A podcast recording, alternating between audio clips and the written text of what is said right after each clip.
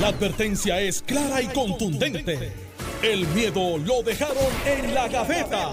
Le, le- le estás dando play al podcast de Sin, miedo, de Noti1630. Eh, buenos días, Alex. Encantado de estar aquí. eh, un privilegio para mí. Pichi vino con ropa de ir para Jayuya también. Sí, para allá. Pichi, vaya a para allá chequear que, vamos esté- que ahorita. que en su sitio. Qué bueno estar aquí con usted nuevamente. Con Pichi, por supuesto, también. Bueno, este, ¿verdad? Todos esperando que, que, pues que, Que no solamente venga. se trate de no venga. agua y que dentro de lo- la- la- en los episodios de lluvia, pues aunque se ha pronosticado que, que va a ser bastante agua, pues las cosas de- del tiempo pueden cambiar de la noche a la mañana y confiamos en que cambie el panorama, que caiga su agua, pero verdad que no haya eh, incidentes que lamentar. Eh, dice, eh, esta mañana tuvimos la oportunidad, Normando tuvo la oportunidad de entrevistar a Abner Gómez y pues, como decía Normando, eh, por lo menos las pasadas 24 horas se ha visto un Luma eh, bastante honesto en, en- en, ¿verdad? reconocer que el sistema se, o sea, va a fallar, punto. Eh, y así que el gobernador decía, Luma está preparado, pero Luma decía, se va a ir la luz. ya, pues, el gobernador tiene razón, Luma está preparado, se va a ir la luz. Se va la luz, exacto. Porque, porque, ok, de- de- yo no me dedico a defender al gobernador, por supuesto, ¿verdad? Pero cuando, cuando habiendo sufrido lo que se sufre allí, pues, pues siento la necesidad, ¿verdad? Eh, cuando el gobernador dice que las agencias están preparadas, no es para que no pase nada. Claro, claro. Es para que, para que puedan están preparadas para responder. Entonces aprovecho para darle siempre un abrazo cariñoso, un besito, ¿verdad? En el, en el cachete En el cutis. a aquí. todos los que proponen la eliminación de municipios. Porque en este momento el país depende de los alcaldes, esa es la verdad. Las agencias del Estado van a co- colaborar con ellos en unos casos más eficientemente, en otros casos van a colaborar, menos eficientemente, pero estamos en manos de nuestros alcaldes. Eso, y eso es un hecho cierto. O sea, eh, eh, cuando María, el gobernador Ricardo Rosselló, me, invitó a, a- a- ¿verdad? que lo acompañara a visitar Cuamo. Esa visita, unos días después, fue la única que recibió el municipio en, en vari- en va- en varios meses. Y así como Cuamo, muchos otros pueblos que, Son 78. Ujú. estuvieron a la merced de, de lo que los alcaldes pudieran hacer con los recursos que tenían. Por eso hay que fortalecer los alcaldes. Por eso es que no podemos estar todo el tiempo diciendo eh, hay que quitarle dinero a los municipios eh, eh, eh, para luego en este momento decir los alcaldes tienen que estar ahora mismo con sus maquinarias limpiando cauces para evitar inundaciones, etcétera, ¿verdad? Y si hay un derrumbe, ¿quién, ¿quién responde de inmediato? La maquinaria del municipio. Hay municipios y hay municipios. Hay alcaldes y hay alcaldes. Hay alcaldes y hay alcaldes. ¿sabes? En los dos Este, partidos. Exacto. Eh, yo no, yo no, yo no creo, ¿sabes? Yo creo que tenemos un montón de municipios. Ya echar para atrás con, con- con eso de eliminar municipios, eso no va a pasar nunca. O sea, eso no va a pasar nunca. Eso es, Eso eso es algo así como la es- estadidad. Una, ¿Cómo va a ser? Eso no va a pasar ¿Cómo nunca. va a ser? Este, pero, pero, tú sabes, la- la- ciertamente la crítica a los municipios, eh, eh, la mayoría que está en quiebra, es por, eh, sabes, por los manejos administrativos desastrosos y, y pues por una, por una temporada de huracanes que hagan una que otra cosa, pues, sabes, no sé hasta qué punto se haga relevante que son demasiado necesarios. Sí, pero, sabes, Alejandro tiene un punto. Eh, son los primeros respondedores, punto. Y a veces los únicos. Y a veces los únicos. y a veces los únicos, dependiendo pues. cuán aislado quede un municipio en términos de comunicación o Y- de acceso, pues los municipios son los que bregan con, lo, con, con- Sí. cómo harán Y- con los y- bueyes en, que en- tienen. en el mejor del Bernito, y le paso el, el batón a, a, a- Pichi Ujú. de inmediato. En el no partamos de la premisa de que es que las agencias del Estado, en algunos casos, no hablemos de que, de que vayan a los municipios del partido del gobierno del gobernador, de, perdón, del, del partido del gobernador o, o para. o, o sea, vamos a suponer que las agencias del Estado trabajan como un reloj suizo. Aún así tienen recursos limitados y no van a poder ir a donde todos los municipios todo el momento, todo el tiempo eh, como primer, como primera respuesta, ¿verdad? Va a haber municipios que atiendan primero y municipios que atiendan después. Mientras tanto, el que está en el, en el, alcal- el- en el, en el, en el municipio atendiendo el problema es el alcalde. Eso me lleva al próximo tema. Adelante. Que La ni Pichi, que la gente sepa que ni Pichi ni yo sabemos cuál Exacto, es. bueno, eso lo he Exacto. dicho. Pero eh, es pre- se presume, ¿verdad?, que es un tema que se va a discutir y es la vista que hubo ayer sobre el proceso Claro. de recuperación de Puerto Rico. eh, pues trascendió lo que todos sabemos, que hay un atraso eh, terrible eh, en el proceso de, de reconstrucción de, de la isla, que ha llegado dinero, pero pues aún llegando ese dinero, pues no, no, no fluye como, como se entendía que iba a fluir. De hecho, yo recuerdo dentro de la discusión pública entre los días antes del gobernador juramentar y semanas y meses posterior, eh, se hablaba de, de- de que aquí lo que hacía falta era poner a correr dinero, eso es poner a correr dinero, poner a correr dinero, y yo creo que ha corrido dinero, pero no como se esperaba. Eh, se, se ve un, un atraso y lo ven desde Washington. Tan es así que mire, mire parte de esta nota del vocero. Dice, Puerto Rico necesita agilizar los procesos para reconstrucción con los cientos de miles de millones en fondos federales aprobados tras el paso del huracán María, porque la mejoría en la economía de la isla depende de que se realicen las obras en agenda, expresó Chris Curry, director de la Oficina General de Contraloría del Departamento de Seguridad Nacional y Justicia durante la vista del Subcomité de Transporte, Desarrollo Económico, Edificios Públicos y Manejo de Emergencias de la Cámara de Representantes Federal. El funcionario expuso que los trámites para levantar la infraestructura afectada desde hace cinco años están atrasados. Cierro con esta cita para entonces darle paso a ustedes. Quiero dejar claro que desde mi punto de vista, la recuperación de estos desastres no está donde debería estar, ni se está moviendo tan rápido como se supone. La mayoría de lo que se ha gastado hasta ahora han sido en trabajos inmediatos y reparaciones de emergencia, no para obras permanentes. La reconstrucción de la infraestructura en lugares claves como las escuelas, hospitales y otros todavía tiene mucho camino que recorrer, dijo Curry. Eh, claro, Curry no, no plantea, ¿verdad?, que durante la administración de Donald Trump asignaban los fondos, pero no los, no los soltaban. Y eso atrasó. Tuvimos tres años que, ah, hemos asignado fondos eh, magníficos, mi presidencia, ah, Bueno, ¿sabes? Y hemos asignado como ningún presidente ha asignado fondos, pero no los soltaban. bueno lo que No pasa. de hecho, trascendió, eh, lo estaba leyendo en una nota, yo no sé si era de en, en qué medio de Estados Unidos, que se levantó nuevamente esto de que Trump quería con fondos federales eh, Cambiarnos con Greenland. comprar con fondos federales destinados a Puerto Rico, comprar Groenlandia. Miren lo que había la, Sí, en un la- momento dado la- lo que había en la cabeza de ese Que ¿Por qué no cambiaba Puerto Rico por Groenlandia? Digo, y, y, y aún después de eso, se postuló para la reelección Y hubo y puertorriqueños, hubo puertorriqueños que pertenecieron a Latino for Trump. por Trump, incluyendo a Jennifer González, incluyendo a José Carrión III. Y entonces, ¿qué hacemos? Pero- Nos diagnosticaron lo que, lo que sabíamos que teníamos. Bueno, lo que pasa, Alex, O este, sea, ¿quién, ¿quién le da con la varillita de café al gobierno de Puerto Rico en, la, en, la, Pero- en las batatas de las piernas para O, o al ver si arrancan a o al gobierno federal que, que, que, como tú decías, asignaba los fondos pero no los soltaba. Bueno, Pero yo te- ya, ya es- yo entiendo que Eso ya ha los, mejorado los han mucho, estado ha soltando. mucho, ha mejorado mucho. Ahí está soltando, pero el problema es que el proceso de, de FEMA y el proceso de los grants que se dan a Puerto Rico, de la forma que se nos los impusieron a Puerto Rico, eso es una realidad, es complicado. O sea, esto no es como que aquí está el proyecto, te doy el scope, este, dame el dinero y después cuadramos caja. O sea, cuando te digo cuadramos caja, pues mira el diseño, esto, aquello, lo otro y arrancamos. No. O sea, el proceso que está pidiendo FEMA y que ha impuesto a Puerto Rico es lo que ha atrasado porque tú tienes que hacer una predeclaración, tú tienes que verificar entonces cuál es el proyecto, dónde están los daños, cualificar los daños, que ellos verifiquen los daños. Eh, es un proceso de back and forward con, con la agencia federal. En parte, que- no, en parte no los hemos ganado, Pichi. no, estamos de acuerdo. Nos hemos ganado ese proceso y eso es lo que ha atrasado, el- eh, lo que ha atrasado. Por ejemplo, si tú hablas eh, de Manuel del COL 3, eh, él notificó que ya hay 2.500 proyectos ahora mismo que están ya terminando el diseño.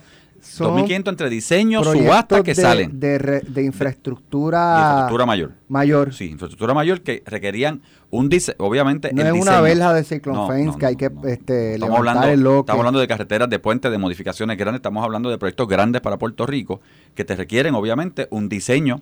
De hecho, vamos, vamos más para la erogación, para sacar ese dinero, para permitir que el dinero se implemente en Puerto Rico. Cada proyecto federal de, cada proyecto federal requiere una evaluación ambiental, así sea un, ¿verdad? un ingeniero cualificado que diga no hay impacto ambiental. Y eso tiene que hacerse completo previo a todo lo demás, porque si hay un impacto ambiental, ahí ustedes tienen el dinero para arrancar con otras cosas. Y está bien, es parte del proceso. Pero, o sea, nuevamente, lo que nos impusieron, sí, no, Alex, no nos hemos ganado. Sí, Trump fue malo con Puerto Rico, punto. Eso está, eso está medidamente establecido porque los hechos están ahí.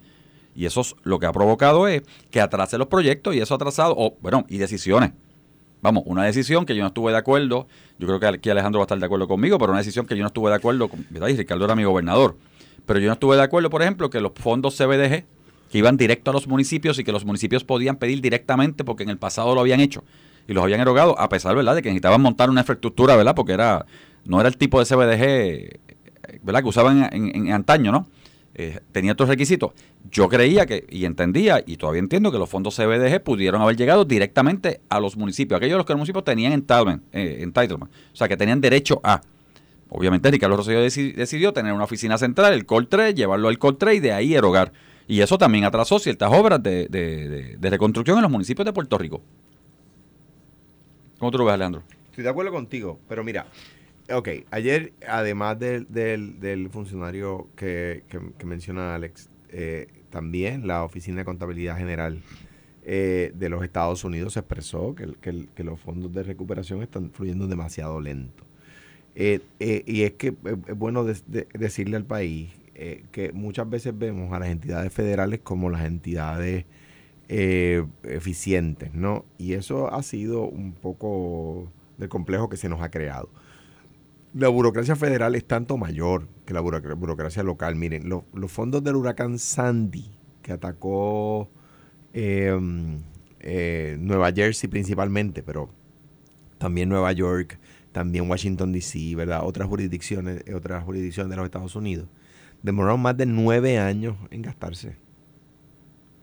O sea que, eh, estamos en el umbral del aniversario número 5 de, de María. María. Pero, pero que se sepa, los, los, fondos del, huracán Sandy para la restauración en Nueva Jersey y en otros estados y jurisdicciones como Washington, D.C., eh, eran, eh, ¿verdad? Se gastaron, eh, demoraron más de nueve años. O sea, que, que es que el gobierno federal es súper burocrático. Es una cosa, es una cosa complicada de bregar.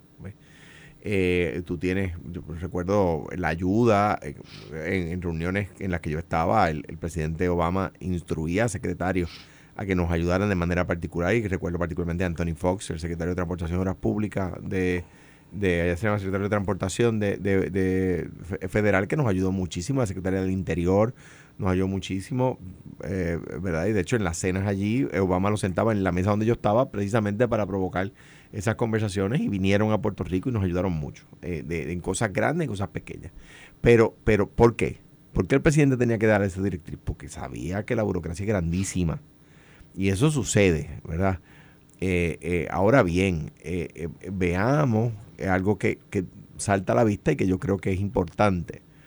Me parece que la administración Biden y el Congreso, al hacer estas vistas, es porque quiere que esos fondos se gasten, quieren ayudar. O sea, uno puede leer entre líneas. Cuando, cuando los representantes del Ejecutivo Federal van a la vista y dicen, esto ha demorado demasiado, y nos dicen, bueno, como decían bajo bueno, lo que pasa es que allí hay muchos corruptos, ¿se acuerdan?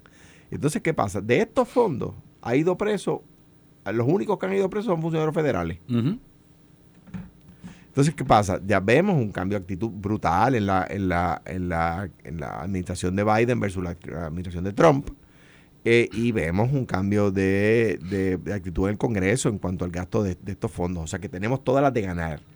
Yo creo que el COR 3 ha mejorado eh, con Manuel Lavoy, de quien discrepé en algunas cosas cuando era secretario de, Desarrollo Económico, pero tengo que decir que ha mejorado y que, el, que la ha puesto en cintura, según me cuentan algunos alcaldes, a la compañía privada que tiene allí evaluando este, facturas, etcétera, que era la compañía privada que tienen allí estaba trabajando peor que la peor agencia del gobierno. Y lo voy a repetir. La compañía privada que tienen allí estaba trabajando peor que la peor agencia del gobierno. O sea, que Tato está contento. Ha mejorado. Yo, yo, yo he hablado con varios alcaldes. Te puedo decir que, el- que el equipo de Manuel Lavoy ha cogido esa empresa privada y las ha puesto de cintura. Porque, ¿qué pasa? Como suele suceder y lo vemos en la televisión todos los días, cuando vemos un caso, un problema con una empresa privada en su relación con el gobierno, es que si, si la empresa privada, número uno, manda al gobierno, o número dos, hace lo que le da la gana sin fiscalización del gobierno, pues lo que hace es llevarse los chavos y no trabajan. Pues así estaba esa empresa. Entonces, de repente, tenías alcalde, mi hermano. Estaba Bruno, con la Junta de Control Fiscal, ¿verdad? mi- no, no, no, no, no. No, la, la Junta cobran, cobran, cobran y no se van. La, la, la- Tato es uno. Tenía, que- y ha habido otros alcaldes que me lo han dicho, de los dos partidos. Adjudican una subasta, pero tienen que después detenerla porque, porque no le acaban de pasar en los fondos, porque aquellos se demoran tanto. No, de nuevo, no el equipo de Manuel. El equipo de Manuel está poniendo en cintura a la compañía que tenían allí contratada. O sea que yo creo que en ese sentido ha mejorado y yo espero que salgan. Y te tengo que decir, Alex, en términos de vivienda. O sea, aquí, no se, se discute mucho vivienda, pero los fondos que tiene asignado vivienda ahora mismo este, para la reconstrucción este, de hogares que sufrieron, aquí se están haciendo, bueno, ya son miles, miles de casas que se están reconstruyendo puertorriqueños. Lo que pasa es que no es como que estás haciendo una conferencia de prensa por- de cada casa. Por cada casa que se presenta, que se le entregó a, su- a sus personas, hay como 10 que están en construcción ya, ya afuera. Eso está pasando ahora mismo en Puerto Rico. Lo que pasa es que, otra vez, no es un proyecto de una urbanización de mil casas que estamos haciendo.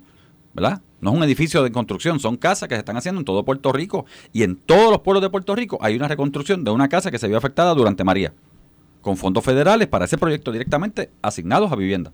Y de hecho me piden que corrija un momento que no son los fondos los fondos CBDG que mencioné de los municipios, van directamente a vivienda por ley. Hay unos fondos que yo sé que eran municipales cuando Ricardo, que se habló mucho de eso, que no llegaron a los municipios, sí al Col 3. Eh, ¿qué, qué esperan ustedes que ocurra a raíz de esta vista? Yo espero que en seis meses, pues, estemos igual. Yo, Yo- yo- no, yo creo que se pone, yo creo que se pone presión. Yo creo que se pone presión, ilustra el interés del Congreso. Yo creo que no van a cerrar la vista, ¿verdad? Que no van a cerrar los trabajos sobre esta resolución. Yo creo que, que se pone, que se, le pone presión con esto a la administración Biden, que fue allí a responder, me parece que muy bien. Y se le pone presión a las agencias del, del Estado Libre Asociado, por supuesto. O sea, sin duda alguna. O sea, el- el- el- obviamente las agencias del Estado Libre Asociado se tienen que sonrojar en, en- en- en aquello que es responsabilidad nuestra, ¿no? Eh, o sea que yo, yo creo que, debe mejorar. Alejandro, tengo un buen PNP que me acaba de decir. Alejandro dice la verdad. Son dos empresas, me reservo los nombres, las mismas dos están en el col- en el CBDGDR y FEMA-PA Col 3, que son las que tienen detenido, ¿verdad? En su momento detuvieron el proceso. Ahora, ¿qué yo espero, Alex? Mira la presión que está poniendo el gobernador, que desde el primer momento que llegó ha puesto presión al equipo completo, a Manuel en un lado Col 3, a Vivienda en el otro, para que salgan los proyectos que están saliendo. El hecho de que hay dos mil y pico de proyectos ya en el pipeline, que tienen ya diseño, que están en subasta para arrancar. Y de repente, sí, mira, lo vas a ver. Yo creo que lo que vamos a ver el año que viene, en algún momento, eh, a partir de enero o febrero, es un montón de proyectos que van a arrancar la construcción. Ahora, súmale a eso, sí, las compañías de construcción, la mano de obra que necesitamos allá afuera, que es una realidad que estamos viviendo en Puerto Rico, mucho proyecto que estaba en diseño y subasta, tuvo que virar obviamente a la mesa de diseño otra vez para verificar porque los costos subieron. O sea, esto, vamos a estar claros, esto de, de- Ucrania y la, la- la inflación en los materiales de construcción paralizó proyectos que ya estaban ready para salir y de repente tú tienes un millón de pesos. eh, porque eso es lo que costaba y eso es lo que estaba di- dispuesto a, subastarse. Y cuando vienen, ¿verdad? Se subastó por un millón y dicen, mira que los materiales ahora no es un millón, ahora esto salen un millón y medio y, no, y, es, y es solamente materiales. ¿Qué tú tienes que hacer? Pues declararla en default, porque es la realidad. O sea, tú no puedes provocar ¿verdad? La, la, la pérdida de una, de una compañía y volver otra vez a la mesa para ver- verificar el costo y volver a subasta. Y eso atrasó cierto proceso en Puerto Rico. Bueno, duda. tenemos que ir a la pausa, pero, pero, eh, hay una candela eh, con Luis Raúl Torres, que el tiburón dicen que está, dice, Sal- se siente reivindicado. Salivando. reivindicado se siente el expresidente del Senado Tomás Rivera Chats. Les cuento en breve, pero dicen ahí que Luis Raúl quemó su fuente. Dicen eso. Vamos a hablar de eso cuando regresemos de la pausa y tenemos otros temas eh, bien importantes para, para discutir. Está el caso de la mordaza en, en- en el, proceso judicial de Wanda Vázquez, que ya la quitaron, así que vamos a hablar de esos dos temas cuando regresemos. Estás escuchando el podcast de Sin, miedo, de Noti1630. Bueno, ya estamos de regreso y no podemos seguir sin felicitar a Mónica Judith y a todos los amigos mexicanos o de ascendencia mexicana, que hoy es el Día de la Independencia de México, ¿verdad? Así que muchas felicidades, eh, Mónica, a ti y a tu familia. Me encanta México. ¿Ustedes han ido a México? Sí, No. Varias veces. México, yo no, eh, much- aquí van mucho, ¿verdad? Este, digo, por lo que veo en redes sociales, a, a Playa del Carmen, este, Cancún, este, es más playero, es más, es con- parecido a Punta Cana, ¿verdad? Los que han ido a Punta Cana y no han ido, pero Ciudad de México es otra cosa. Ciudad de México es espectacular. eh, y fíjate, los que nos están escuchando, tips de viajes aquí también, no es, no es, no es caro. No es caro ni ir, ni es caro hospedarse, ni es, ¿sabes? Eh, digo, siempre hay áreas donde quizás pues uno es más upscale, es más, es más, más caro, qué sé yo, pero en términos generales México es una, es, es un destino accesible y espectacular. Ciudad de México, las pirámides de Teotihuacán, la catedral de la Basílica de la Virgen de la Guadalupe y las procesiones, eso es hermoso. Eh, el ángel, ¿cómo es? El, De, de- de la libertad. el, ¿Cómo es? El ángel de la Independencia. en la avenida, esa es la... Ay, Dios mío, se me escapa. Xochimilco es espectacular, es como la Venecia, dicen la Venecia de, de- de México. Hay uno en, en Cancún, creo que hay otro Xochimilco Playa del Carmen por allá, pero el, el original es el de, de Ciudad de México, el Zócalo, eh, Centro de Bellas Artes, la Torre Latinoamericana. En fin, en México pueden estar una semana y no les da. Y es precioso, se come muy bien, se pasa muy bien. Así que mucha felicidad a todos los mexicanos. Tengo, tengo en línea telefónica Esdras Vélez, presidente de la Asociación de Detallistas de Gasolina, a quien le doy los buenos días, Esdras, bienvenido. Hola Alex, saludos, buen día. Un buen abrazo. Bueno, Esdras, en términos de abastecimiento de gasolina, eh, leí algunas, algunos comentarios en redes sociales, no sé si es cierto que había eh, ¿verdad? Alguna, algunos percances en el suministro eh, a, los, a los puestos de gasolina. ¿Qué información tienen de eso? Sí, esa es la situación que está ocurriendo en estos momentos, Alex. Eh, en cuestión de abastecimiento, pues, sabes que tenemos reserva de para más de 60 días. El problema que estamos teniendo son las, las entregas que están atrasadas. Pero, pero eh, eh, o sea, eh, están demandando más entregas en estos momentos porque la gente ha salido quizás con, con más, a, a, ¿verdad? Comprar gasolina para los generadores y ese tipo de cosas. O, o en términos de venta a nivel de detallista está más o menos normal. Y, y Bueno, no, otro- ajá. Sí, ha ha aumentado, o sea, la, la, la, la demanda ha aumentado y eso es lo que ha creado esta, esta escasez ficticia. Ok. Por eso es que vas a encontrar estaciones que están sin gasolina desde ayer. Ok. Y entonces la- la- el suplido a estos detallistas, a estos puestos de gasolina, es lo que ha- está más lento. Y entonces no, Sí. no, no, no les ha llegado a tiempo la gasolina. Es correcto, es lo que está ocurriendo. Por lo menos en cuestión de precio, el precio ha estado bajando, el mercado cerró en baja ayer. O sea que en esa parte es positivo. Ok. Eh, y entonces, ¿esto, ¿esto es alguna marca en específico más que en otra o es en términos generales el, el problema este de, de reabastecimiento de los, de los puestos de gasolina? Eh, está ocurriendo en, en todas las marcas, Ok. recordando que hay una demanda de momento así, de tan, Sí. tan intensa. Y, y también hay una escasez de, de choferes en la isla, o sea que Eh, todo todo influye. eso es así. Bueno, pues gracias por la información. Así que los amigos que están eh, escuchando, hay gasolina. Hay gasolina en Puerto Rico, o sea, no tiene que salir en estampida a llenar todos los tanques, a llevarse toda la gasolina que pueda, porque hay gasolina mínimo para 60 días, me dijiste. Sí, sí. Por lo eh, menos para es lo que 60 siempre días. Así Y que, las mejores horas de, de, de abastecer su vehículo o es en la mañana o en la tarde, eh, en la noche. por las temperaturas. Sí, estamos, trabajamos 24 horas, Ok. Alex. O sea que, Bueno, pues gracias, Edras, por esta información. cómo no, siempre a la orden. Alex. Bueno. Acaban de escuchar a Edras Vélez, eh, presidente de los detallistas de gasolina. No salgan en estampida a comprar gasolina porque están creando una, eh, ¿cómo es?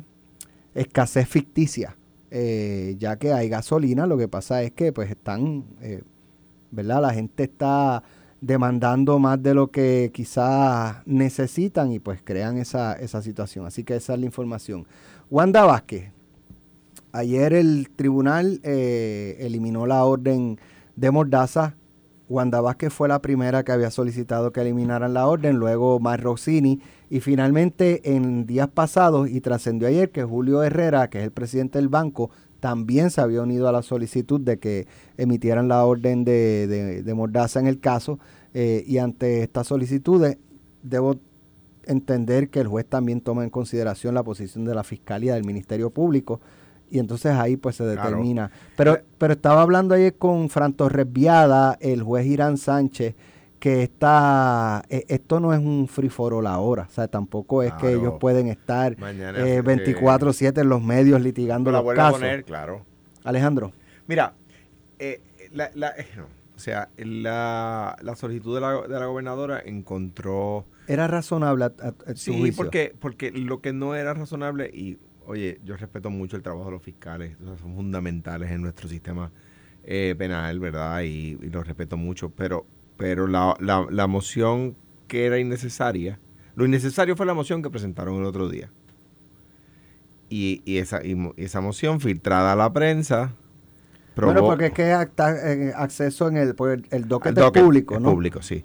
Eh, eh, pues, pues, pues, crea un notición en contra de la gobernadora y la gobernadora no, o sea, los abogados de la gobernadora no, no perdieron tiempo y le dieron send al lo que hicieron fue darle send al documento que ya tenía, que estaba redactado, porque viene de la fiscalía, una, una moción que no es necesaria de acuerdo a las reglas, para mantener informado al tribunal, para que sepa, mire, en estos días le hemos estado dando a la otra 24 grabaciones. 24 grabaciones, 18 gigabytes, no sé cuánto de esas grabaciones ella sale de... Bendito le faltó decir, la, está frita. Exacto. Entonces, entonces este, de repente toda la prensa como eh, efectivamente ha sido su trabajo, ¿no? La prensa comunica la noticia y entonces la gobernadora dice, sí, pero es que por la, por la orden de moderación yo no puedo contestar. Entonces, eh, pues me parece a mí que, que ahí eh, levantaron la, la, orden. Ahora, o sea, me, me quedé dado, ¿entiendes? o sea, no hay problema, pero aquella no la pude contestar, está bien, da, a cero. Pero todavía puede, ¿no? sí, pero ya, ¿qué va a decir? Entonces, es que ese es el punto. Aunque no haya orden de mordaza, el Ministerio Público radica una moción como esa y que tú contestas. Tú no sabes qué dicen las, las grabaciones. Tú no puedes decir, no soy yo la que estoy grabada, porque tú no sabes. Claro, lo que, claro, pero lo que pasa es que puede, puede decir, puede decir lo que no dice el si fuera el caso, ¿verdad? Me lo estoy inventando. Lo que no dice el Ministerio Público en su moción es que ninguna de esas grabaciones sale en mi voz por si fuera el caso, ¿verdad? Yo no, yo no tengo acceso a... O, o, o que si sale su voz, que mi única intervención en esas grabaciones eh, no constituye ningún tipo de delito. Lo que sea, ¿verdad? Lo que quiera decir la defensa, ¿no? Este, y en ese sentido, pues ahora puede contestar, ¿verdad? Eh, y sus abogados pueden conceder entrevistas, ¿verdad? Por lo menos yo entiendo las entrevistas. Por eso. Sí, las entrevistas, porque la pregunta es los local rules, ¿hasta, hasta qué punto permiten la discusión de evidencia fuera, fuera, fuera de sala? También que el, juez es una persona de mucha experiencia. El juez sabe que, que, su orden no puede reñir con la primera enmienda de la Constitución de los Estados Unidos. Entonces, tú puedes poner una mordanza hasta un punto, pero esa mordanza no puede interferir con el derecho de las partes a ejercer su libertad de expresión, ¿verdad? Y a pararse en la plaza, plaza, pública y, hablar lo que quieran hablar, ¿verdad? Eh, en ese sentido, pues, pues, me parece a mí que, que, que eh, era eh, se veía venir desde la moción aquella que se radicó y la cobertura que tuvo. Y el juez me parece a mí que estaba, pues, que resolvió muy correctamente el juez tiene que esperar a que una de las partes solicite el orden de mordaza o, motus propio. Lo puede, hacer motus propio. lo, puede, hacer motus propio. Yo lo que veo, yo lo que veo, Alex, aquí más, este levantamiento del orden de mordaza, porque en términos de discutir la evidencia o la prueba, ¿verdad? Que se está ventilando, yo no, yo estoy estudiando para la rivalidad federal, así que no, no sé si en los local rules de Puerto Rico dice que no se pueden discutir, ¿verdad? Este, evidenciariamente, ¿verdad? o la evidencia públicamente, tengo que mirarlo. Pero en términos de entrevista, por ejemplo, tú podrías tener una entrevista aquí en Noti1 con la exgobernadora. Ahora ya puede dar entrevista. Ella se puede sentar ese micrófono contigo y tú hacer una entrevista de una hora este, eh, de su planteamiento, de cómo ve la cosa. O sea, y ella establecerá aquí, establecerá el pueblo puertorriqueño. este es mi punto. O sea, esto es lo que yo creo. Esto es lo que pasó. En términos generales, desde mi óptica. No pasó nada. O sea, eso es lo que abre, el quitar la orden de mordaza pues, le permite a ella, y yo creo, eh, como he visto a la go- exgobernadora este operando, que en algún momento ella va a hacer su, tal vez no ahora, tal vez más cerca de, del juicio, si decide ir a juicio, ¿verdad? Porque ella tiene su de- derecho a decidir si va o no va a juicio. Eh, vas a ver a la gobernadora haciendo entrevistas públicas y planteando su, su, su posición públicamente, vamos. Eso es lo que yo creo que va a pasar aquí, en términos de la- del levantamiento de la mordaza. Ahora, decir este evidenciariamente esa evidencia no corresponde, esto o lo otro, no, eso no, no, no lo veo. Creo que creo que no está permitido por los local rules, tengo que buscar. Eh, un jurado es lo que hay que convencer. Eso es muy complicado. Uno solo. Tú lo que tienes que Depende. convencer es uno. Si ustedes fueran abogados de Wanda Vázquez, ¿la sentarían a testificar? Es que eso depende. O sea, son estrategias de abogado y depende eh, cómo se está moviendo la prueba. Mira, yo, yo, Es, es bien, bien, es bien complicado. Acuérdate que Eh, cuando eres esa- Pensando en, que de- lo que de- tú tienes que convencer es sí, a una Pero en derecho te sola dicen claramente, o sea, en derecho te ¿Qué hablan tú claramente. pierdes? ¿Qué tú pierdes con sentarla? Bueno, que abres la puerta. bueno, trabajan contra interrogar. Claro. Y la pueden presentar con la, con la evidencia, etcétera. Y estás ella ya vio la evidencia. Y estás allí bajo Ya ella la analizó. Sí, pero- Ella fue fiscal. Ella es Claro. abogada. O sea, Pues, ella sabe cómo se, se va a manejar es- en esa es- silla. Es un análisis que hay que hacer. Es un análisis que hay que hacer. Claro, a ese momento ya los abogados de defensa y los fiscales saben quién es cada jurado. Ya, ya, ya. Eso, eso es una decisión, eso es ella como, como testigo. No hay que anunciarla, ¿sabes? Puede ser de momento que la... Y ella, la- por- eh, porque ella- es ella- parte. Sí. Yo pienso, no estoy Tú seguro no puedes traer un, un testigo de afuera que no es anunciado. a último minuto, a menos que te llegue una información Pero ella es nueva. parte. Sí, que sea. Ella es parte y ella se puede levantar en sala y decirle, aún sin decírselo a su abogado, Quiero hablar. quiero hablar. y se sienta. Sí, yo, no, no, yo no practico el derecho criminal, por lo tanto no sé si... eh, no, no, no estoy ¿verdad? 100% seguro de la respuesta que estoy dando ahora. Eh, pero porque no practico el derecho criminal. Eh, eh, pero... Porque- Pero, pero es probable que... Sí, de pues, hecho, que- es que no- que no porque, es, porque es la parte acusada, ¿verdad? Y no solamente esto es, no se ve caso a caso, esto se ve día a día. Porque obviamente los casos se ven día a día, este, cómo va terminando el día, este, la prueba que presentaron, que no presentaron, está el divino escribe del jurado. escribe un amigo mío abogado que dice que sí, que Sí. renuncia a su derecho a permanecer callada. Exacto, porque es parte. Y como ella. Ok.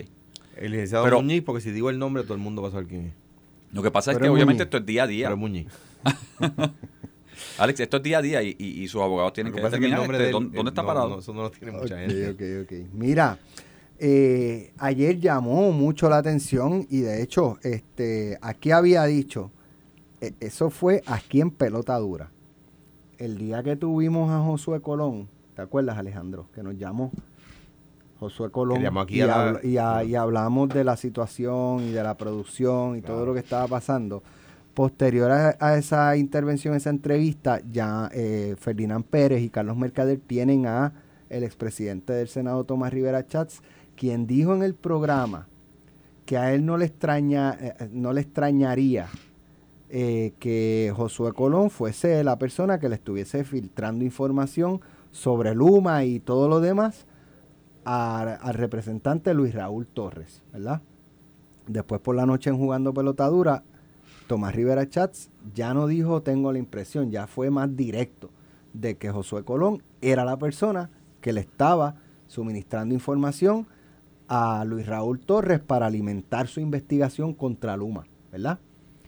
Eh, ayer el representante Luis Raúl Torres fue entrevistado en, en, en Telemundo y esto fue lo que dijo Luis Raúl Torres.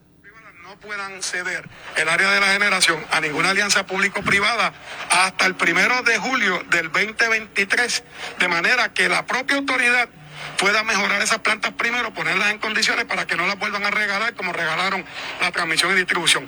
Que el señor Osué Colón, que le daba información a la prensa filtrada, que le daba información a los comentaristas políticos, que nos hacía llegar información a nuestra comisión para hacerle daño a Fran Paredes, a los que estaban allí gerenciales para él luego ocupar el cargo, que se ubique en su lugar y sea eh, responsable en lo que tiene que hacer. Gracias, representante Luis Raúl Torres, estar Eh, con nosotros. ahí pareció reivindicar a Tomás Rivera Chats en el sentido de que Josué Colón le suministraba información a la comisión de Luis Raúl Torres para investigar a Luma.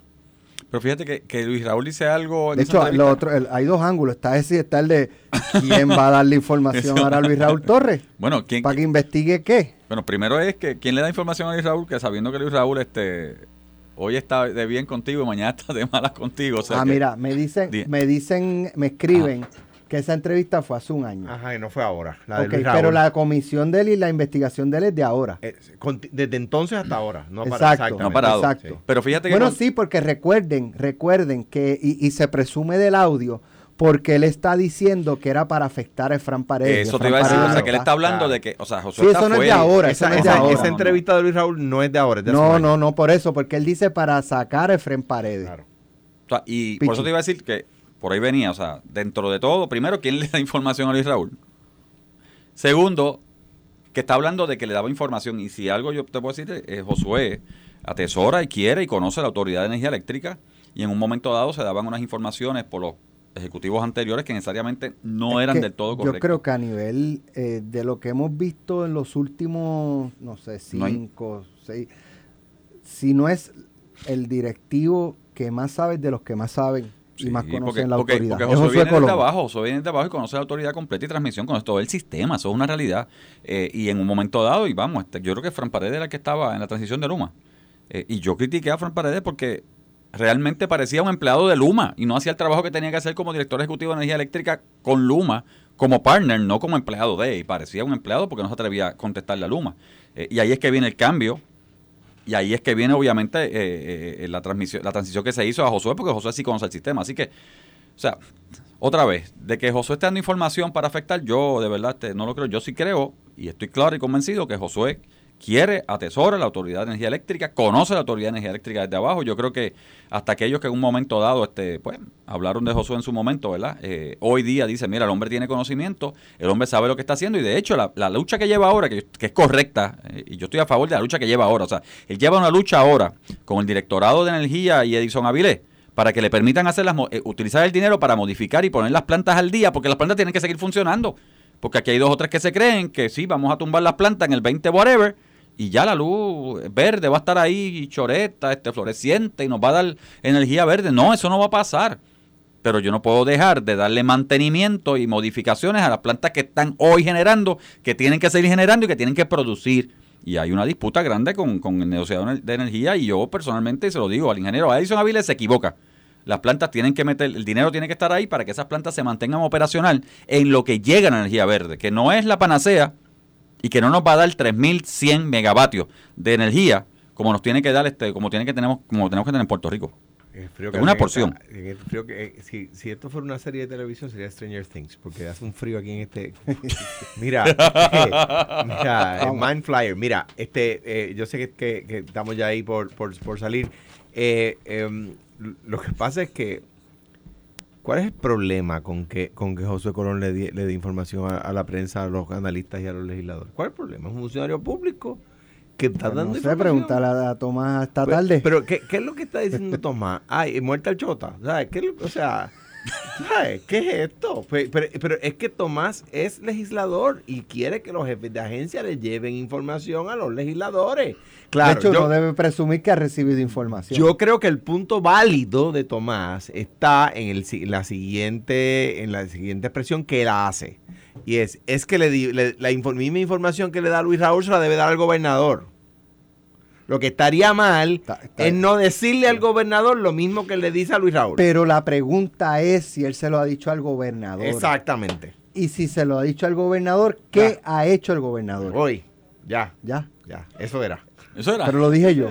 Lo quería decir, lo pensaste tú y lo dije yo. No, bueno, yo dije la primera mitad y tú y tú y tú perfeccionaste mi pensamiento. Ok. Esto fue, el podcast de Sin, miedo, de Noti1630. Dale play a tu podcast favorito a través de Apple Podcasts, Spotify, Google Podcasts, Stitcher y notiuno.com.